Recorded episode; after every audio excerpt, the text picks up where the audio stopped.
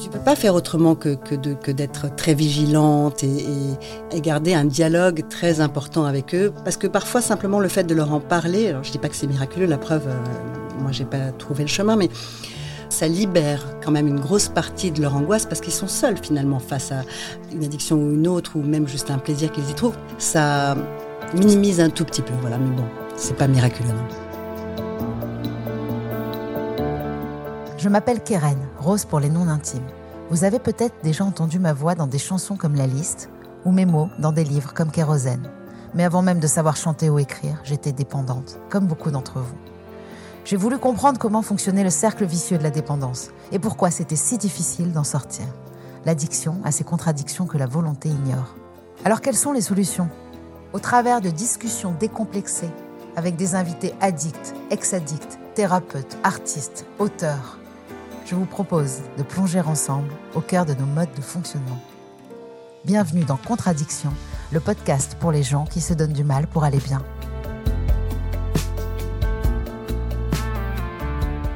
Et pour ne pas en manquer une ligne, rendez-vous sur les réseaux sociaux de Rose, de Double Monde et sur le compte Instagram Contradiction Podcast.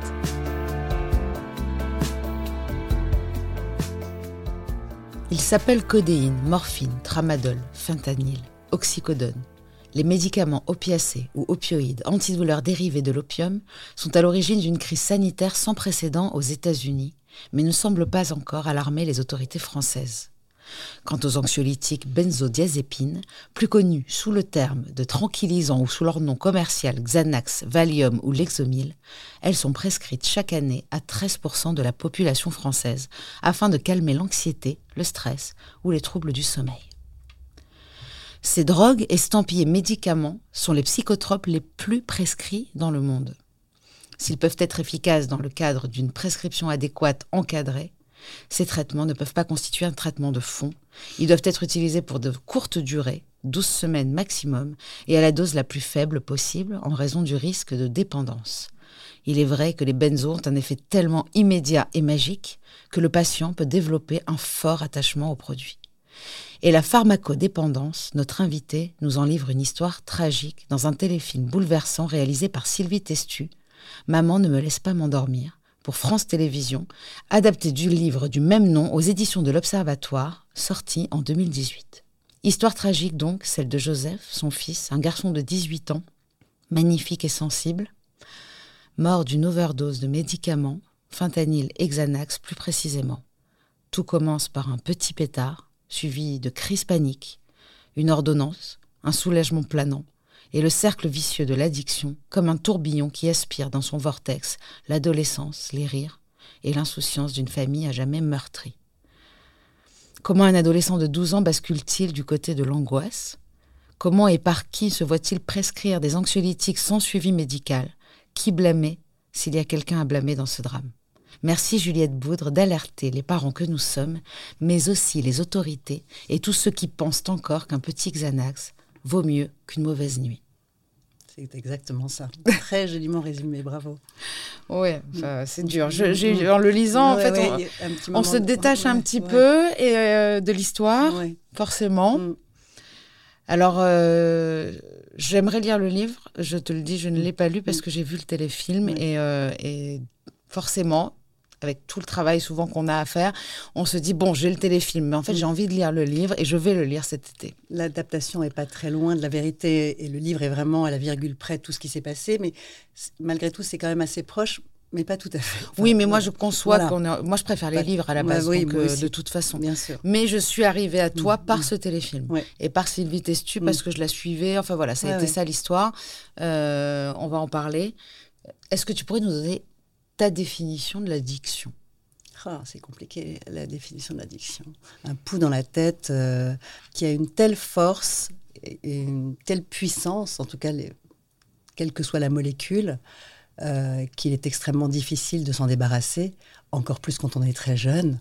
Euh, Joseph a dit il faut avoir une force de caractère et, une volonté pour avoir envie, juste envie et prendre conscience qu'on a un problème. lui, évidemment, il pensait qu'il était immortel à cet âge-là. Oui, bien sûr. Euh, Moi, la jeunesse, en fait, elle joue pas contre, elle joue pas en faveur des addicts. Hein. Non, ça c'est sûr. En même temps, il y, a une, conscience quand même, parce que je me souviens qu'il il, se renseignait beaucoup. C'était presque un chimiste. Il avait euh, euh, toujours les dosages maximum à pas dépasser en tête. Il faisait beaucoup de recherches sur tous ces sujets-là. Mm-hmm. Donc, il savait qu'il y avait un risque mais je crois que c'est plus fort. C'est tellement difficile. On voit bien à quel point c'est difficile d'arrêter de fumer. Donc, euh, oui, euh, merci. Voilà, c'est vrai. Donc, la, puissance de ces molécules, elle, est, elle est immense. Et, et elle très bien dit. très très vite. C'est très bien dit mm. parce que déjà, ne serait-ce que avant d'arrêter, d'avoir la force d'arrêter, le mm. courage, comme on dit, ou la volonté, ou je ne sais quoi, parce mm. qu'il y a tellement de choses qui rentrent en jeu, euh, la prise de conscience se fait beaucoup plus, comme d'ailleurs la prise de, conscience globale en général dans la vie, hein. mm. euh, elle se fait autour de la quarantaine. On va pas se mentir, on devient philosophe à 40 ans. Euh, je ne sais plus, je crois que c'était Jung qui disait que arrive l'individuation à 40 ans. On commence à, comprendre comment on fonctionne, ouais. à savoir qui on est. Alors, comment décider d'arrêter de consommer. Euh, bon, ce qui, ce qui, est intéressant ici, c'est que c'est des médicaments. C'est ça qui est vraiment fou dans l'histoire, encore plus que tout le reste. C'est c'est pas un enfant qui voulait se défoncer la gueule à la base. Non, non. Euh, sauf que peut-être il avait un profil euh, plus sensible à toutes ces molécules et que finalement l'effet planant lui plaisait plus qu'à un autre évidemment. Et puis il y a ce côté transgénérationnel qui est quand même archi présent, puisqu'il a une grand-mère alcoolique, un père alcoolique. Euh, bon, voilà, ça se transmet quand même. Hein. On hmm. sait que toutes les addictions, quelles qu'elles soient, euh, tout c'est dans les gènes. Hein, oui, oui, bien, sûr, ça se transmet. Donc il avait, lui, il en avait des deux côtés, plus le fait qu'il avait probablement une, appétence pour ça. voilà, il y trouvait un certain plaisir, alors qu'un autre l'aurait vécu différemment. C'est quoi les, éléments, précurseurs, du coup, euh, par rapport à, cette appétence particulière? Est-ce que même plus jeune, euh, tu as remarqué dans sa consommation, soit de nourriture ou de jeux vidéo, quelque chose dans sa façon d'être? Pas tellement, pas tellement, mais par contre... Euh, un mal-être alors après? Mais non, même pas. plus, non, c'était quelqu'un de très solaire, très joyeux, très... un peu rouleur de mécanique, un peu... Un peu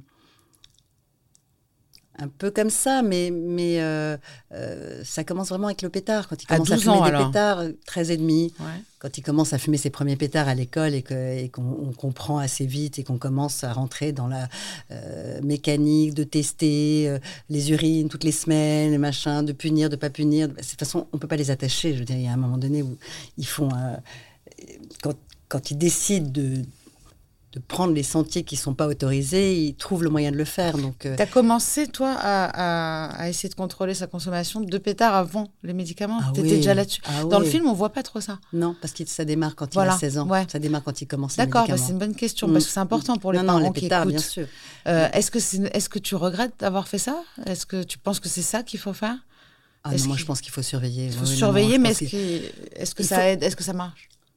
Marche, il n'y a pas grand-chose qui marche malheureusement, mais en tout cas, on s'intéresse à eux et, on surveille. Et il y a toute une partie. Le pétard est une catastrophe, c'est sûr. Euh, il y a Sainte-Anne est rempli de, de, jeunes gens euh, schizophrènes ou chez qui ça a créé un, épisode psychotique très grave, etc. Euh, tu peux pas faire autrement que, que, que d'être très vigilante et, et, en tout cas suivre et garder, et garder un dialogue très important avec eux pas que dans le fait de les gronder ou de les réprimander ou de les surveiller. Il, faut vraiment garder un dialogue parce que parfois simplement le fait de leur en parler, alors je dis pas que c'est miraculeux, la preuve, moi, euh, moi j'ai pas trouvé le chemin, mais le fait de les, de les de discuter avec eux et de, leur donner la parole sur ce sujet, ça libère quand même une grosse partie de leur angoisse parce qu'ils sont seuls finalement face à, face à mmh. euh, une addiction ou une autre ou même juste un plaisir qu'ils y trouvent s'ils ne le partagent pas avec des adultes référents, euh, ils ne sont pas capables de... je pense que ça démultiplie la problématique. Alors que s'ils relâchent un peu et qu'ils puissent échanger un minimum avec leurs parents, c'est quand même... Mhm. Ça, minimise un tout petit peu, voilà. Mais bon, c'est pas miraculeux, non. Il n'y a pas grand-chose de miraculeux. Non, mais quand tu, parles de, Tu n'as pas échoué du tout, c'est pas du tout le truc. D'abord, c'est un accident. Oui. Alors attention, euh, c'est un, accident qui peut arriver à la première conso. Euh, on ne sit pas si Joseph aurait été addict sur très longtemps. Je sais pas. mais euh, franchement, il n'y a pas d'échec du tout là-dedans. Euh, c'est vraiment un accident et c'est et puis de toute façon, ce qui arrive. Oui, mais la culpabilité de la mère, elle restera pour toujours. Souvent, je me, je me, pose la question quand les gens me, parce que j'ai été évidemment très sollicitée par plein, plein des tonnes de parents qui sont dans la même situation. Et je me dis pourquoi ils me demandent à moi? Parce que moi j'ai non parce qu'on sent pas que ce que tu faisais si ce que tu faisais on sent que c'est la bonne voie. Malheureusement il y a eu cet accident. Mais en effet moi à chaque fois que j'ai lu des choses euh, sur les proches et comment aider des enfants parce que pour moi c'est quand on me demande de l'aide, je dis, moi, je ne peux pas, c'est impossible. Euh, je n'aurais écouté personne quand j'avais 20, 30, 40. j'ai commencé à me réveiller à 39 mm. ans, donc euh, pour, pour t'expliquer le truc. Et puis surtout, je sais à quel point c'est difficile d'arrêter quelque chose quand on en a envie. Alors quand on n'en a pas envie, c'est mort. Donc euh, de mettre des enfants en cure, c'est tout l'inverse. Alors par contre, c'est pour ça que je, je pose la question. Je pense que c'est vraiment une fausse idée qu'on a de penser, que les gens ont, de penser qu'on va mettre quelqu'un en cure, qui va sortir sevré et que c'est terminé. Il faut que ça s'arrête, ça. Oui, je pense que tu n'as pas tort. En même temps, quand je l'envoyais en cure, je me disais qu'il y aurait peut-être une rencontre, qu'il y aurait peut-être un psy extraordinaire qui allait réussir à, entrer dans, son, dans sa mécanique de cerveau, etc. Ou que le fait, euh, ou, un autre addict qui a envie de s'en sortir, j'en sais rien. Mais je me disais, il y a peut-être une. Et puis, il était en danger, quoi. J'avais une peur bleue. Il faut bien faire quelque chose, de voilà, façon. Moi, hein. il, était, il était enfermé avec des médecins et je me disais, mmh. bon mais ils vous le disent eux-mêmes, hein, euh, il, faut, il, va, il va rechuter, il, rentre, ils vous disent il va rechuter. Oui, on le euh, sait. Je pense qu'en effet, euh, il faut faire quelque chose, mais il y a un truc que je lis partout, c'est vraiment de ne pas rompre le dialogue, de s'intéresser à ce que les enfants font. C'est-à-dire souvent, bon, on va dire pour les choses les moins graves, les jeux vidéo par exemple, de, mm. de, au lieu de dire euh, moi ça m'intéresse pas ce que tu fais, c'est nul, d'essayer de rentrer dans la vie de son enfant. Encadrant. Exactement, et puis même de lui demander c'est quoi que tu prends, qu'est-ce que ça te fait, pourquoi tu prends ça? Mm. Euh, je sais qu'il y a même des parents qui ont été jusqu'à essayer des choses. D'ailleurs dans le film on voit ton ex-mari qui essaye, bien sûr. qui essaye le, le, Xanax, mais en même temps c'est du Xanax quoi. Mais c'est pas un. Ouais. C'était des, des doses de cheval. Ah, il a pris la dose. Ah oui, parce que, parce que quand ils sont en cure. Euh, oui, j'ai vu. Ah la cure, oui. C'est dingue. Oh là là, mais combien il, il leur donne C'est un légume? Mais il est il est plus drogué qu'il ne l'était avant. Mais ça, c'est une cure particulière, on est d'accord C'est une méthode particulière Non, c'est une méthode assez générale. Je crois que maintenant, il y a plein d'autres choses, parce que ça fait quand même six ans, il y a plein d'autres choses qui, existent. Mais à l'époque, euh, c'était à peu près la même méthode partout. Il vous donne des doses de cheval de benzodiazépine et au millimètre près, tous les jours, il baisse, il baisse. et ça dure des mois. Hein, et pourquoi on commence si haut?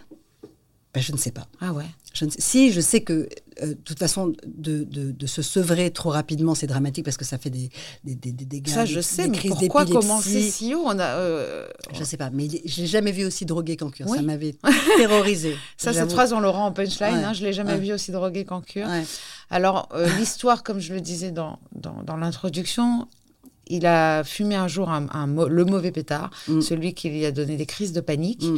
À ce moment-là, il est au lycée français à Londres Non, il n'est pas au lycée français, il est déjà euh, dans un collège anglais. Un collège euh, anglais euh, Dans un collège anglais en dehors de... non, dans la Pampa, il n'est il est pas du tout à Londres, il est dans un collège très strict, une main de fer dans un gant de velours et Harry Potter. Voilà. Dans un collège très très strict. Et là, il a des, des crises paniques, il va voir le médecin. là, il, fume dans le, dans le parc du, du, collège avec euh, d'autres copains et, qui doit être trop fortement dosé ou, dosé n'importe comment, comme sont la plupart des, des, des, drogues. Hein. Des drogues, ouais.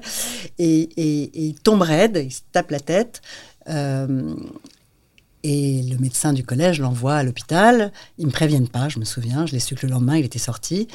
Et euh, il lui file du Xanax pour, pour apaiser cette, cette, cette, crise d'angoisse qui, qui, qui, surgit après, après être tombé. Et puis, euh, et puis là, voilà, il a aimé l'effet planant. Tout de suite. C'est pas tout de suite. Tout de suite. Mhm. Et puis là-bas, euh, en plus en Angleterre, aujourd'hui c'est partout, mais à l'époque c'était euh, un xani, ils appellent ça des xani, un pound. Donc c'est, c'est un euro le cachet. Et ils en achetaient ils en achetaient, je ne sais pas si je le mets au pluriel, parce que Joseph vivait ça assez seul. Il avait presque un peu honte, parce qu'il y a plein de drogues euh, qui partagent euh, tous ces jeunes euh, ensemble. Celui-là, celle-là, plutôt, c'est une drogue. les médicaments, c'est considéré comme un truc un peu particulier quand même. Donc, il, en, il partageait pas ça avec ses oui, copains. Oui, j'ai jamais vu personne me dire tu veux un Xanax. Non, il partageait pas ça. Bah il avait un peu honte. C'est comme un peu l'anorexie, la boulimie aussi. il, y a, des, addictions comme ça, des maladies qui sont encore plus terribles parce qu'il y a la honte de, Exactement. De, de, la pratique. Exactement. Donc il me disait, je lui dis, pas, mais copain, t'es folle. Ouais. Et en même temps, dans le téléfilm, on voit, euh, à un moment donné, il, utilise un peu les drogues d'aujourd'hui des jeunes, euh, de mettre euh, la codéine, voilà, la Purple Run. Bah ça, c'est La ligne, c'est ça, Oui, la ligne ou la Purple Drunk, il y a deux, il y a deux noms. Ça a été colporté par les rappeurs américains. c'est grave, hein des, Mais très grave et puis hyper addictif. Ils ont expliqué comment ils la faisaient. Hein. Il faut mettre dans tel... Ouais, à l'époque, c'était, c'était... En plus, la codéine était encore en vente libre. Donc, c'était une bouteille de sirop, 4 euros. Un antihistaminique écrasé 50 euh, centimes et un Sprite mélangé. Et c'est un cocktail explosif, en fait, hyper addictif, hyper dangereux. Les enfants prenaient ça dans les, dans les pharmacies des parents, quoi. Les enfants prenaient ça à la pharmacie ou allaient à la pharmacie, parce que j'en ai fait le tour euh, largement après, et elle me disait, ils arrivent tous à 17h après l'école en me disant, j'ai mal à la gorge, j'ai un sirop, ma grand-mère est pas bien, elle m'a demandé de lui acheter une, un sirop de euh, néocodion, le, c'était, c'était une, sorte de trafic, et, et ils voyaient les pharmaciens, il y, en a qui donnaient, bien sûr, et puis d'autres moins. Et puis cette maman qui a perdu cette jeune fille euh, à peu près en même temps que Joseph, mm. qui a réussi mm. à faire passer la loi pour que la codéine soit plus en vente libre, qui est un miracle. Bientôt, on va interdire aussi les, les, bouteilles de, de chantilly, t'as vu? Oui, c'est pas possible. Bah, de toute façon, tout est drogue. Hein. tout. est drogue. Mm. Alors, il a, là, à partir de là, il, s'en procure facilement. Pourquoi, pourquoi il est en Angleterre? Il est au collège en Angleterre parce qu'il a fait n'importe quoi à l'école à Paris et qu'il a été viré de partout et qu'on cherche une solution, que son père a été un ancien pensionnaire qui prône les bienfaits de la pension. Moi, je veux pas à l'époque, je suis terrorisée. Il me dit ça va le remettre droit, c'est important. Et puis, euh, puis c'est plus euh, ouvert pour lui, ce genre de personnalité, il va aimer, il va faire du sport, euh, les cours sont très différents, c'est très court, euh, les sessions sont machin, il va rencontrer des gens du monde entier, ça va être... oui, oui. Ça paraissait plutôt adapté, mais il avait 14 ans et demi, il était jeune quand même. Oui, mais hein. donc tout à l'heure, quand tu me dis, il n'y a pas vraiment de signe précurseur, donc à l'école déjà... Ah non, mais à l'école, il faisait... Ça va pas Non, non, il bossait pas. Enfin, il a bossé jusqu'au CM2, il est rentré en 6e, il a commencé à déconner. Tu me fais peur, je, vois mon fils.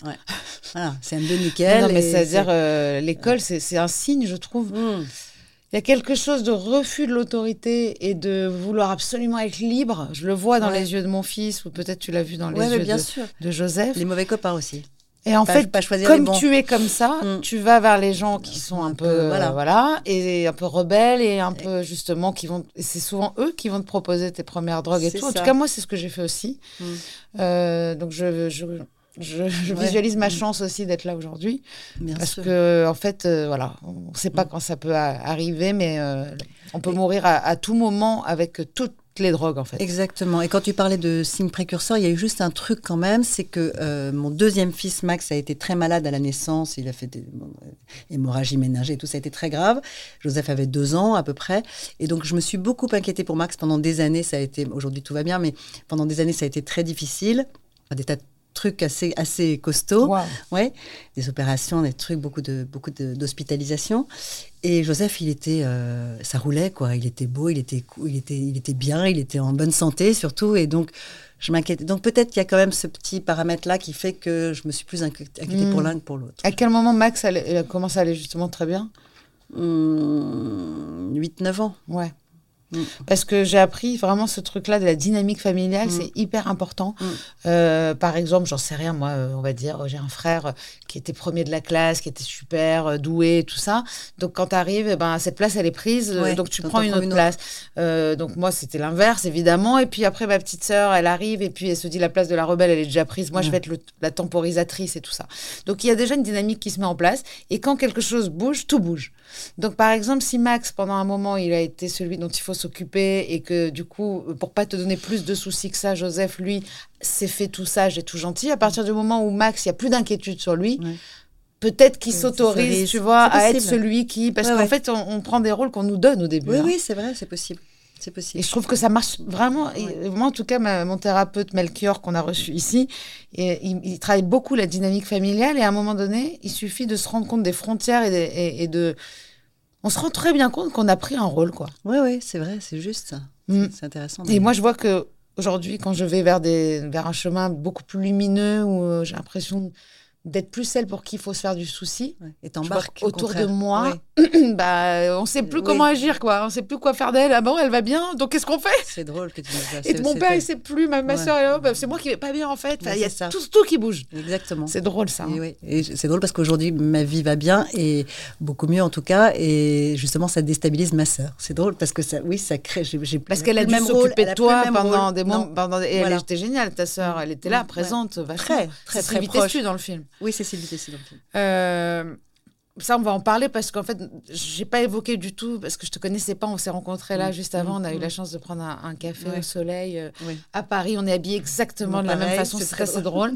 et, euh, et, je me rends compte qu'on est un peu au même euh, stade de nos vies, mm. avec des épreuves qui nous ont amenés dans, dans, un, dans la joie. Alors, je, attention, je ne fais aucun parallèle sur les épreuves et il n'y a aucun degré de souffrance et tout ça, c'est pas ça dont je parle. Voilà. voilà. Mais en tout cas, on est toutes les deux d'accord sur le fait que les épreuves euh, t'amènent souvent à, une résilience et, une, et, souvent une nouvelle vie, en fait. soit on choisit la vie, soit euh, on regarde le plafond. Et quand tu as choisi la vie, en général, tu la prends entière. Exactement. Telle qu'elle est. Absolument. Et comme tu n'as plus euh, du tout la même vision, évidemment, de la vie quand tu as connu la mort, voilà.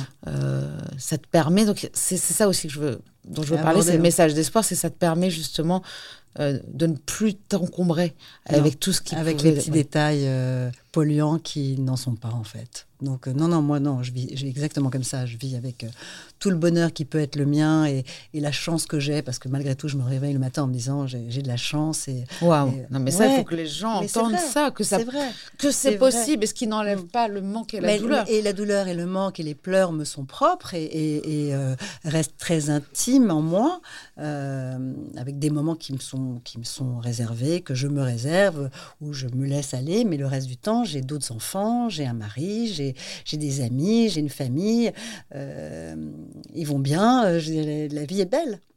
En fait, euh, c'est très difficile pour beaucoup de personnes de comprendre qu'on peut être triste pour quelque chose, mais avoir la joie en nous.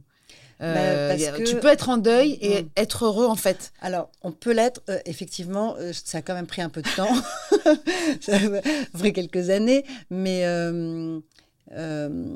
évidemment. En fait, c'est une Faculté Oui, faculté. Nature, je pense que c'est ma nature aussi. Et puis le, la, capacité de compartimenter pour pas imposer aux autres euh, cette souffrance qui est la mienne, que j'avais pas du tout envie, euh, c'est pas ma nature non plus, justement, de, de me plaindre ou d'être dans un, dans un rapport à l'autre. Mais tu n'as pas fait semblant non plus. Non, j'ai pas fait semblant, mais j'ai pas tellement, j'ai pas tellement montré quand même. Ouais, mais il n'empêche que tu as d'un coup la, vie t'offre des cadeaux, euh, un, amour que tu n'as jamais connu. Euh, enfin, c'est pas c'est pas le sujet de ce podcast. Non, D'ailleurs, j'aimerais bien t'envoyer dans un podcast à moi, euh, à une amie à moi qui s'appelle Ressources. Ah je t'en parle très bien. Je, l'écoute bien sûr. Ah ouais?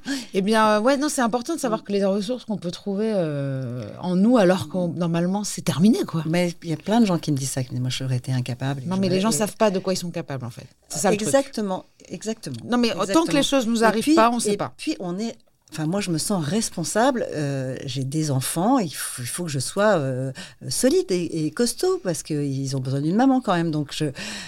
Bah, L'univers te l'a bien rendu parce bah que tu as eu que des, jolies choses depuis ah, quelques temps et peut-être même que c'est quelqu'un là-haut qui te les envoie. Bah, c'est ma conviction. c'est un peu la mienne aussi.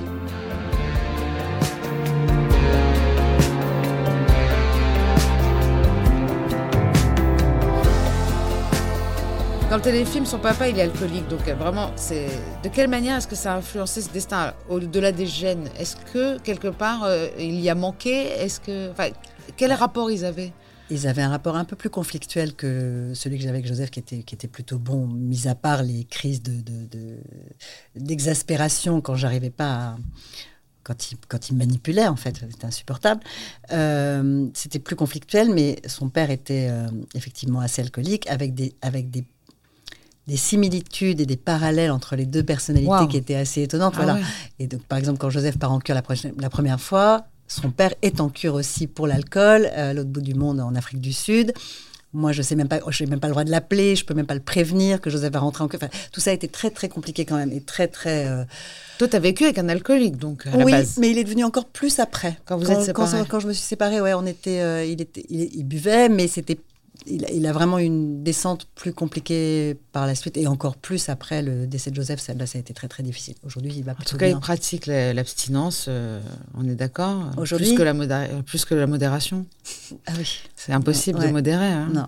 Ah ben t'as pas le choix. Soit il arrête net, soit il reprend. Quand il reboit, je sais qu'il a repris. Oui. Quand on, boit un verre en général. Ah bah, Mais donc on est d'accord qu'il y a des rechutes dans la, dans la, ah bah, dans la vie des alcooliques. Il y en a. Il y en a beaucoup. Et euh, il ne faut pas désespérer parce que euh, souvent il y a une rechute qui. Bon, alors malheureusement, il y a des rechutes qui peuvent être la dernière dans le mauvais sens, mmh. mais dans le bon sens aussi. Euh, mmh. chaque, chaque rechute amène à, un autre cap. Alors tu découvres par le biais de ton, ton autre fils Max qui te dit mais en fait tu vois rien, il en a partout. Donc euh, dans les baskets, euh, sous, les, semelles, en fait il, a des plaquettes de, d'anxiolytiques partout. Et donc il va, il va quoi dans plein de pharmacies s'en procure. Alors, pharmacie quand il a une ordonnance qu'il arrive à, garder que j'ai pas planqué, mais sinon dans toutes les salles de bain des Français où qu'on aille, il allait direct. Oui, trouver la, pharmacie. Il y avait une tube de Xanax euh, ou un tube de Lexomil partout. et Xanax, les et, les Et Valium aussi, ça Oui, c'en est un, mais il prenait pas ça. Les anxiétés, il prenait pas mal. Et surtout, euh, sur les réseaux, il, il avait euh, des tonnes de messages de, sur Instagram de mecs qui le hein. sollicitaient. Oui, mhm. oui. Cette semaine, euh, quatre boîtes pour tel prix. Alors, il, il, est dans quel état Parce que moi, si je prends un Xanax, franchement, je dors. Mais moi aussi, je n'en prends pas d'ailleurs. Non, mais, c'est pas mon truc. Bien sûr. C'est pas mon truc. Par contre, j'ai vu dans des moments d'angoisse, on m'avait prescrit, bien sûr, évidemment, à de nombreuses euh, prises ouais, ouais, d'hospitalisation et ah tout ça.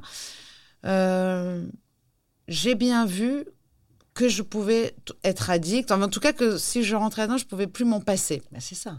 Et comme j'avais devant moi aussi, j'ai vu des gens très proches qui gobaient les Xanax comme des petits pains en, disant mais pareil. Euh, j'avais des potes même quand j'étais en, sur scène, angoissé, stressé. Un petit parce Xanax que mal, ouais, mais il, me, disait mais bah, vas-y prends un Xanax. Les gens te le disent. Mais bien sûr. Tu vois, c'est à l'exo, on prend l'avion. Mais bien sûr. C'est comme si on te disait euh, oh, tu vas prendre une petite pastille euh, de rescue quoi. Euh, bah. Oui. Non mais tu vois, rescue, ça marche très bien. Bah oui, ça suffit. Mais et le et le comment ça s'appelle le Euphytose. Euphytose, ça marche très bien. bien. Très bien. Bien sûr. Mais vraiment, c'est-à-dire que ça te fait dormir, ça te fait. Et puis avant même de passer à la médicalisation, euh, une marche en forêt. Non, mais je veux pas, j'ai pas envie qu'on se foute de ma gueule. C'est vrai. Je l'ai écrit. Une marche en forêt, un tour du monde, un peu de yoga, euh, la méditation. Il y a tellement de choses aujourd'hui. D'hormones euh, sécrétées grâce au Xanax, mais en fait, il y a plein de choses qu'on peut faire qui, le, qui font exactement le même effet. Je l'ai mis dans mon bouquin. C'est exactement. Donc c'est quoi le problème? C'est que les gens veulent l'effet tout de suite immédiat et après, bien sûr. ils deviennent résistants au truc, donc ils sont obligés d'augmenter les doses. Exactement. La tolérance. Oui, tolérance. Euh, donc, oui, tu me disais dans quel. Tu le voyais parce oui, que, oui. ça qu'on Oui, il y a une transformation physique euh, qui, est assez nette et de comportement, en fait. Il marche plus pareil, il n'a pas le même regard. Surtout, le regard est très important. Vitreux, un peu. Ouais, bizarre tu vois, de toute façon, quand tu connais quelqu'un très bien, euh, très proche, tu vois qu'il y a un truc qui va pas, euh, le sommeil, catastrophe. Alors ça, c'est quoi l'histoire? Parce que quand je le vois dans le, dans le, téléfilm qui se lève la nuit, qui fait de la cuisine, qui voilà, est à ça. Mais ça. Il, prenait d'autres drogues que ça? Non. Bah, pourquoi? mais, parce que euh, ça le surexcitait. Enfin, ça, faisait, l'effet inverse, comme il en prenait énormément. S'il avalait 10, 10 cachetons, quand il n'avait pas sommeil, en fait, ça, ça l'abrutissait pas du tout. Il avait faim, il fallait qu'il se lève. Et ça, c'est normal C'est comme ça que ça se passe quand on en prend trop? Ça peut.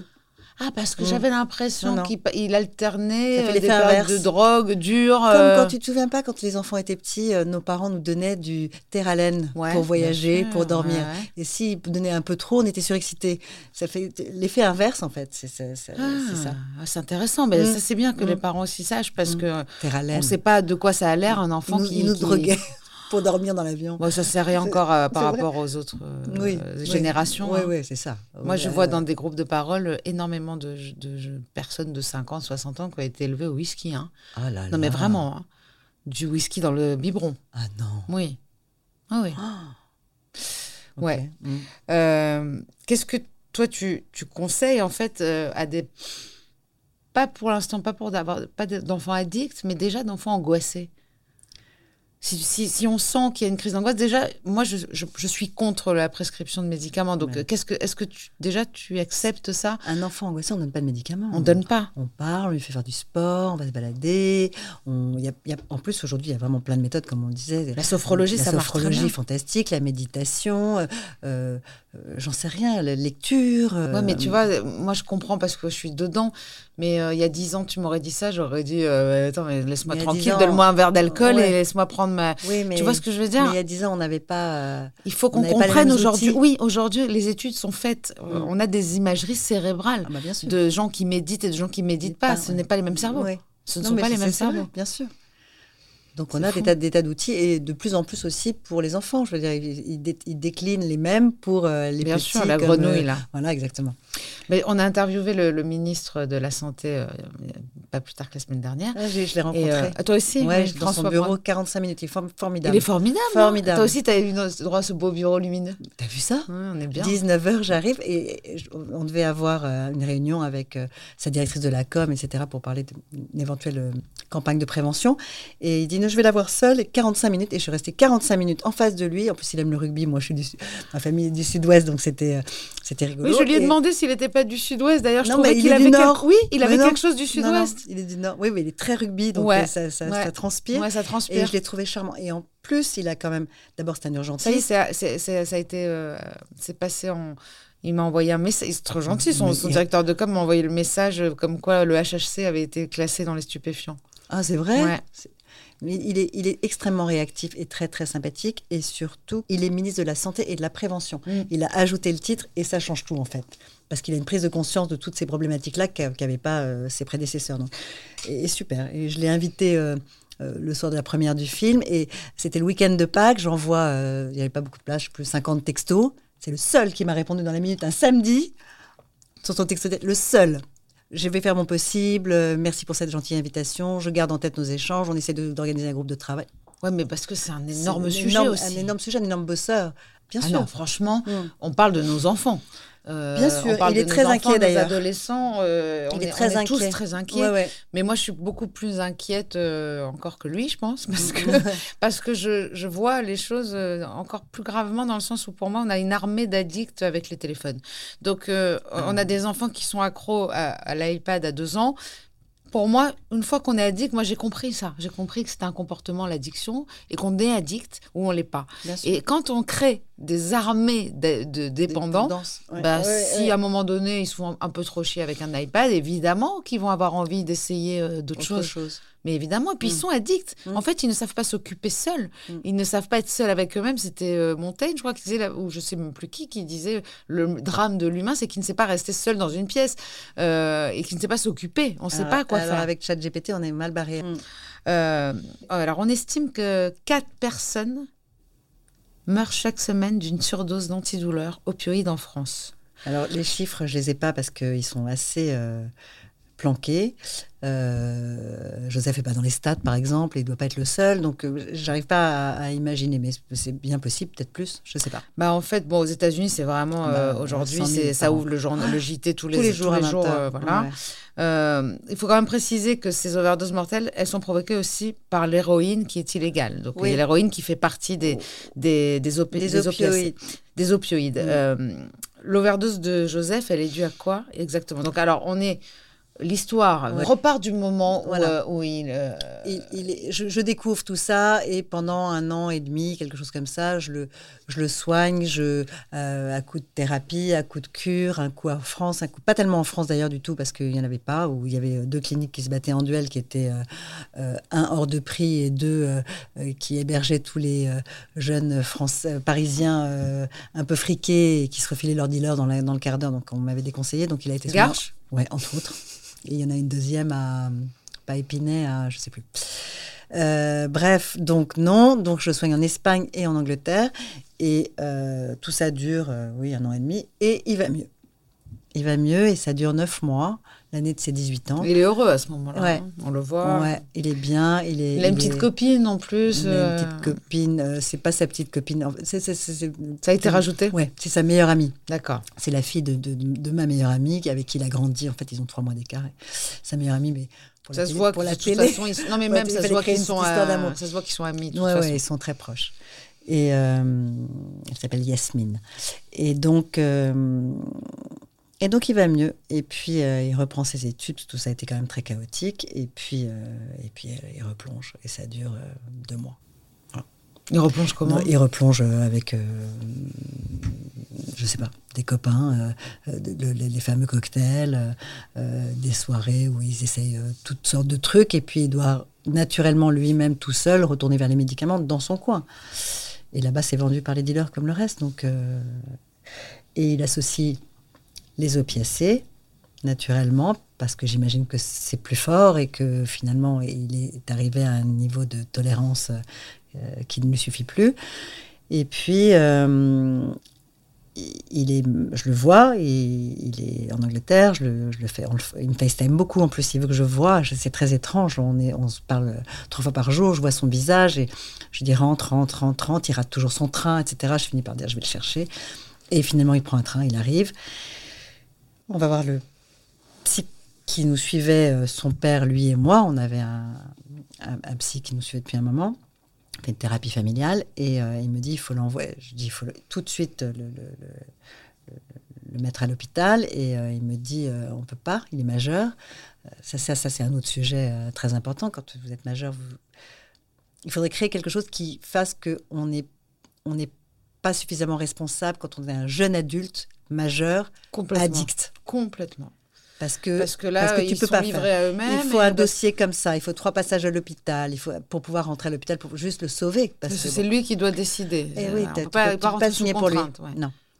Et, euh, et, il dit l'option, c'est qu'il parte quelques jours parce que parfois juste le fait de changer de décor, ça peut le remettre. Il, a replongé, les rechutes existent et elles sont peut-être là encore. Il faut qu'il change de décor.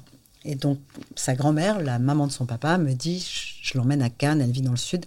Si tu veux, je le prends à un petit appartement à Cannes, je le prends à Cannes 3-4 jours et ça va peut-être aider. Et c'est là-bas que ça s'est passé. Il est parti. La nuit, elle verrouillait tout. Il est sorti par, la, fenêtre. Il y avait une fête foraine. Il a acheté. Il pensait que c'était de la morphine, du fentanyl. Il pensait que c'était de la morphine. Ça, comment tu sais? Parce qu'il a des échanges euh, sur son ordinateur avec une, une ancienne copine de cure à qui il demande de l'aide. En fait, il dit ça, keep me awake, ne me laisse pas m'endormir, keep me awake. Il savait. Il fait une première overdose ce soir-là, enfin limite.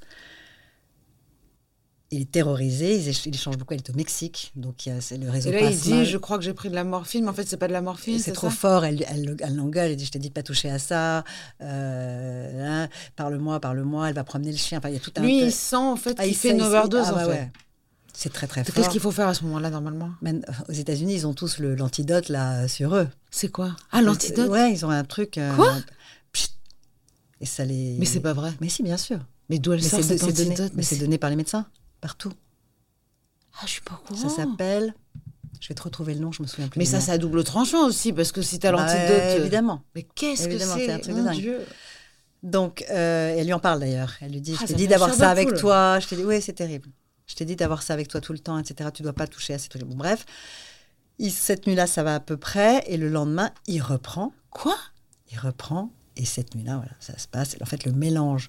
De toute façon, je pense que même fentanyl tout seul aurait pu lui créer une overdose. C'est tellement fort, c'est 100 fois plus fort que la morphine. C'est vraiment l'antidouleur le plus fort, utilisé uniquement en fin de vie dans les cancers les plus graves, avec les douleurs les plus terribles. Donc, bon, mais le mélange benzodiazépine, parce que j'ai retrouvé le, petit sachet, il restait une gélule, j'ai fait analyser, c'est comme ça que j'ai su euh, que c'était du fentanyl et d'Ilixanxia euh, en, quantité.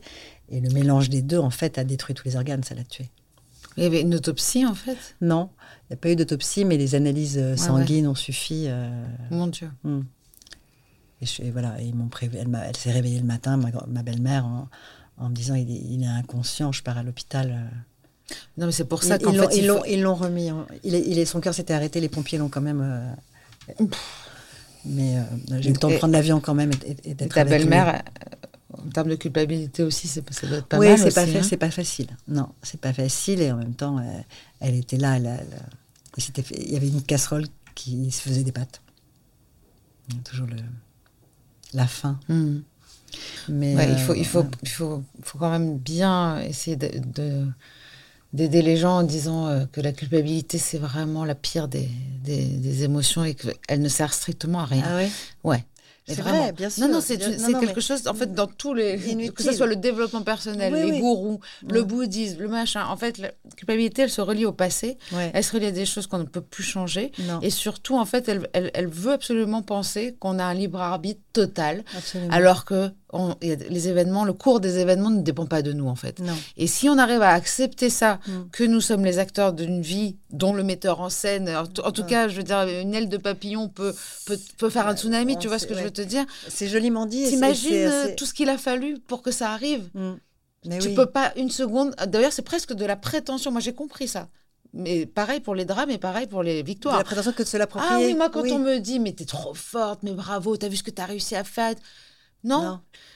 Euh, c'est dur à de penser que justement à ce moment-là, on aurait pu faire quelque chose en plus. Euh, c'est pour ça que tu t'attaches aujourd'hui à, penser qu'est-ce qu'on peut faire dès le début. Hmm. C'est plus ça, non? Hmm. Parce qu'une fois que c'est lancé. Il faut parler très jeune. Ouais. Qu'est-ce que qu'est-ce que tu as envie de faire toi maintenant pour ça? Qu'est-ce que c'est ton message? Mais c'est ça. je te disais tout à l'heure, j'ai réfléchi parce que je, je, suis très sollicitée et je, et je ne peux pas euh, euh, ne pas m'occuper de tous ces gens qui me demandent de l'aide et je ne sais pas comment faire parce que ça prend des, des, des, heures et des heures. Je réponds à tous les messages. Ils ont besoin de parler aussi les gens. Ils ont hein. besoin de me voir, ils ont besoin de parler, ils ont besoin d'échanger, ils ont besoin que je leur réponde. Euh, c'est effectivement des très longs messages, très explicatifs, souvent des photos, des vidéos, des et je comprends tellement. Je dis, surtout qu'on est tellement seul, on est tellement seul dans ces situations. Donc, je me suis dit, je vais ouvrir, je vais, refaire deux ans, trois ans d'études de psy, j'en sais rien. Je vais ouvrir un cabinet ou alors je ferai un truc de juste de consultation, d'écoute, je sais pas. Bon. Et en fait, je pense que non, je vais faire des conférences, que j'en ai déjà fait un peu, euh, dans, les, dans des collèges et des lycées, jeunes, 14, 15 ans, voilà, euh, et leur expliquer. Et souvent, les premières que j'ai faites, j'ai très peu été sollicitée par les lycées euh, du service public d'ailleurs. Tu sais, j'ai été sollicitée une seule fois et c'était euh, à Londres. Bah, bien sûr. J'ai été au bah, collège Winston Churchill. J'ai fait un super truc, bah, c'était voilà, génial. je l'ai fait à Londres et je l'ai fait à l'ISP ici, qui est l'école américaine, et à l'autre euh, école bilingue. Voilà. Mais les Français, ah, personne. C'est fou. Alors peut-être que le fait que aux États-Unis ce soit un tel drame, ça les, ça les et en fait, ils aiment, ils aiment bien aussi parce que souvent ils ont ce genre de, cours, mais c'est souvent des gens de, du ministère ou alors de, la police. Exactement. Voilà. en fait, euh, quand tu as une addict qui vient déjà te raconter, c'est très important. très important. Tu arrives, je les vois tous arriver très détentes, genre elle va encore nous gonfler celle-là et nous, nous parler de quoi. Et puis en fait, c'est la mère. Et donc, euh, au bout de 3-4 minutes, commence à être un peu plus focus et puis de plus en plus ému. Et je raconte l'histoire en français, en anglais, ça dépend. Et puis, euh, à la fin, j'en ai toujours deux ou trois qui viennent me voir en pleurant parce que leur père, leur frère, leur mère, leur oncle, il n'y a pas une famille qui n'est pas touchée, il n'y a pas une famille qui n'est pas touchée, c'est un truc de fou. Donc, euh, Ce podcast, c'est drôle parce que souvent, on me, dit merci pour l'aide apportée. Mais souvent, on me dit, je l'ai envoyé à machin, je l'ai envoyé. Tout le monde connaît quelqu'un qui connaît quelqu'un. Alors, oui, c'est du coup, c'est bien pour moi, mais c'est pas bien pour, pour, pour, ce bah, qui se passe. mais c'est une réalité. C'est dur. Donc voilà, je pense que c'est ce format-là. Peut-être qu'en plus, ce sera moins en direct avec, mm. euh, euh, avec la, douleur que ça peut représenter, parce que je suis costaud tout le temps, tout le temps, tout le temps. Et puis tout d'un coup, je lis un message et je m'effondre parce que celui-là, il, est différent ou de trop, j'en sais rien. En tout cas, bim, ça, me fait un effet que donc je pense que le one-to-one, ça va être un peu difficile. Il y a beaucoup de mamans qui ont perdu. Euh, mais, beaucoup, qui perdent beaucoup qui vivent cette problématique, beaucoup, pas que des mamans, j'ai des, jeunes qui m'écrivent aussi, j'ai des, des, femmes pour leur mari, des maris pour leurs femmes. Des... Donc ça n'a pas réveillé que les, non, non, non, non, non, non, J'ai des messages de jeunes qui Et sont par rapport aux médicaments, donc. Donc le médicaments, sujet, médicaments, voilà, médicaments. C'est ça le sujet. Médicaments. C'est pas forcément la maternité. C'est vraiment le. Toi, c'est. Mais quand tu veux dire conférence, en fait, donc de la prévention. Ouais. Mais il y a autre chose de plus grand et c'est ce que je pense que tu, que tu pourrais faire aussi, mmh. c'est non seulement cette prévention, évidemment, c'est par rapport à l'histoire de Joseph, oui, mmh. mais il y a ton histoire, mmh. en fait, qui pour moi est grandiose euh, en termes de message d'espoir. de reconstruction. oui, parce qu'il y a aussi l'après, quoi. Ça, c'est important, euh, c'est important aussi. C'est très important. Au-delà de l'addiction, je veux dire. Hein, Oui, j'ai été très entourée. Puis en même temps, je me suis beaucoup isolée, comme je te le disais, quand, quand ça m'était trop compliqué. Et puis j'ai pris du temps en fait. J'ai été patiente en me disant, je savais que ça ne passera jamais, que ça ne passerait jamais, mais, mais euh, c'est peut-être moins fulgurant. La douleur est peut-être moins euh, terrible. Euh, elle est présente, elle vit en moi en permanence, mais je suis moins électrisée, si vous voulez. Pourquoi, d'après toi? Est-ce qu'il y a une acceptation? Est-ce qu'il y a quelque chose d'un peu mystique aussi ou rien? Peut-être, aussi certainement. Mais euh, en plus, j'aime pas le temps qui passe. À chaque fois, je dis, ça m'éloigne de lui, en fait. Ça m'éloigne du dernier moment. et de la je souffrance déteste ça, même si, oui, et peut-être que justement, il y a quelque chose qui me plaît pas du tout là-dedans. Mais plus le, temps avance, plus ça fait du temps sans lui. Ouais, hmm. c'est trop loin et euh, et moi, ça me, je sais pas, il y a un truc de distance, oui, qui est, qui est très désagréable. Mais Et qui rend coupable, évidemment, sûrement. bah, certainement. évidemment, il y a un peu de culpabilité, genre, mais merde, je souffre pas assez. Pointe, hein, Mais... Euh, mais voilà, je, voilà j'ai choisi la vie d'abord parce que j'avais d'autres enfants, dont un qui était tout petit, qui avait trois ans, et qu'il n'était pas question que je me lève euh, mm. euh, en, étant dévastée. C'était, c'était pas juste. Et, pour eux, ça... maman, je suis réveillée. Il fallait, maman, mais, fallait que je me lève. Enfants, euh, est-ce que, est-ce que Alors j'ai fait une connerie justement pour les enfants parce que le petit, j'ai tellement joué la carte. alors lui, il le voyait. En plus, il était très très habité tout petit, donc il le voyait partout. J'ai vu Joseph au plafond, j'ai vu Joseph passer dans le truc. Il met, c'était dingue. Des trucs, des phrases qu'il me disait le matin, ton fils est en mille morceaux. Des trucs, mais des petites prières. Non, mais c'était, c'était impressionnant. Ah bah, il, bah, le voyait pour bah, de bon. Bah, bien sûr. Bah, bien sûr. Ah, j'adore. C'était fantastique. Ça me plaît. Ah oui, mais moi, j'ai, ça me plaît beaucoup. C'était fantastique. Il, il, était très en connexion avec lui. Et moi, je, voilà, je, ça, je le partageais bien sûr, mais ma douleur, pas du tout. Et un jour, il a, euh, il y a un an, un truc donc il a 10 ans, il devait avoir 8 ou 9 ans, il est dans son bain et il me repose la fameuse question de quoi il est mort Joseph, pourquoi il est mort Joseph. Et j'ai toujours dit son petit cœur s'est arrêté. Voilà, point barre. Je suis jamais rentré. Je me disais qu'il était trop petit, que je pouvais pas parler de drogue, de trucs. Et là, je me dis bon, je dis peut-être que tu es en âge, mais peut-être tu vas comprendre. Quel âge? 8 ans, je crois. Euh, est-ce que tu as entendu parler de la drogue? Il me dit non, pas du tout. Euh, je lui explique euh, le, système, les dealers, la vente, l'addiction sommairement, mais en tout cas, j'essaie Tu lui expliques que c'est un pouls dans la tête ou pas? Ouais. Oui? Quoi? Tu lui as dit que c'était un, ouais, pouls, dans... un pouls dans la tête, bien sûr. Tu lui as dit ça? bien sûr. Ah oui, d'accord, parce qu'il faut faire attention, une fois qu'il aura des poux, il va flipper. non, non, euh, je, je lui explique. Bon. Et je pleure. Et lui pleure. Et il sort du bain et on est sur mon lit et il me prend dans ses bras. Il me dit Pleure, maman, mais pleure un bon coup, ça va te faire du bien. Mais t'as pas fait une connerie alors? Mais Si j'ai fait une connerie, j'aurais dû lui en parler avant. Ah, non, regarde. J'aurais dû pleurer. Tu vois, t'es encore dans la culpabilité? Non, non, non, non. En fait, je pense que tu vois, là, pareil, tu es heureuse au bon moment. Mm. Euh, le deuil, il faut le faire, mais. Euh, mais je pense que ça l'a soulagé en fait. Je, me suis, suis dit... personne pour dire ça, mais en tout cas. mais tu vois, ça a dû lui manquer. Je trouve... Ça a dû lui manquer. Oui, mais tu l'as fait. Donc euh, il y a des gens qui le font jamais. Je sais de quoi je parle. Euh, non, c'est très bien. De... C'est un bon âge, je trouve, 8 ans. Et j'ai trouvé ça fantastique. Et j'ai trouvé ça fantastique de, de, de, de, le voir réagir à ça en mm. étant avec un soulagement. Quoi. C'est bien, ça y est, que ça y est, elle est arrivée. Et puis il se rappellera surtout que tu as été un rock aussi pour eux, euh, parce que c'est important. Peut-être. Donc voilà, tu seras la meilleure des mamans. Tu es la meilleure des mamans. Et, on a tous envie, quand on voit ce, mm. ce, film, et si j'avais lu le livre, j'imagine encore plus, d'être ton ami, de te prendre dans les bras, mm. de te dire que, que tu n'as rien raté. Euh, et, que, et qu'aujourd'hui, euh, tu, cette, cette, euh, ce drame va sauver d'autres gens. Voilà. Moi, c'est ce que j'ai envie de penser. C'est le but absolu. Voilà. Parce que sinon, si ça vaut le coup. Tu sais, c'est Elie Wiesel qui disait une expérience qui n'est pas transmise on l'a trahi. c'est vrai. Voilà. Mais c'est ah, joli, je ne bah pas la phrase. Mais on est obligé d'en faire quelque chose parce que c'est notre mission. Mm. Après, il y a toujours des gens qui vont critiquer ça en disant la meuf se sent habitée, elle croit qu'elle a une mission. Peu importe. Je sais très bien qu'on peut pas plaire à tout le monde, c'est pas grave. Mais je pense que l'utilité de ce qui nous arrive, c'est le but de, ce qui nous arrive. Oui. voilà. Alors, tu, je sais qu'aujourd'hui, euh, tu vas peut-être sauver des vies. Tu en sauves déjà en parlant aux gens. Moi, j'essaie de me dire que c'est ce que je fais aussi parce que j'accompagne aussi les gens. Bien sûr. J'essaye. Et, ça m'aide surtout. Mm. En fait, je sais pas si tu as remarqué, bah quand on donne, on reçoit. Ça fait un bien fou. Voilà. Et puis l'univers, tu as vu ce qui t'arrive euh, On va le mm. dire à tout le monde. Elle a rencontré l'homme de sa vie. Absolument. L'amour de ma vie. L'amour de sa vie. T'imagines de dire ça? Incroyable. Alors, on va finir sur cette note merveilleuse. je te remercie, Juliette, d'être venue. C'est moi qui te remercie. Tu, nous as, tu ne trahis pas l'expérience qui, est, qui est arrivée à toi. Mm. Et je suis sûre que qu'il est très fier là-haut. J'espère. Merci d'être venu. Merci à toi.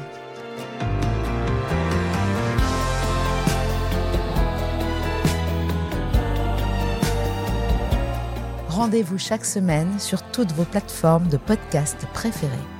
Et en attendant, on se parle sur les réseaux sociaux de Rose, de Doublement de Création et sur le compte Instagram Contradiction Podcast.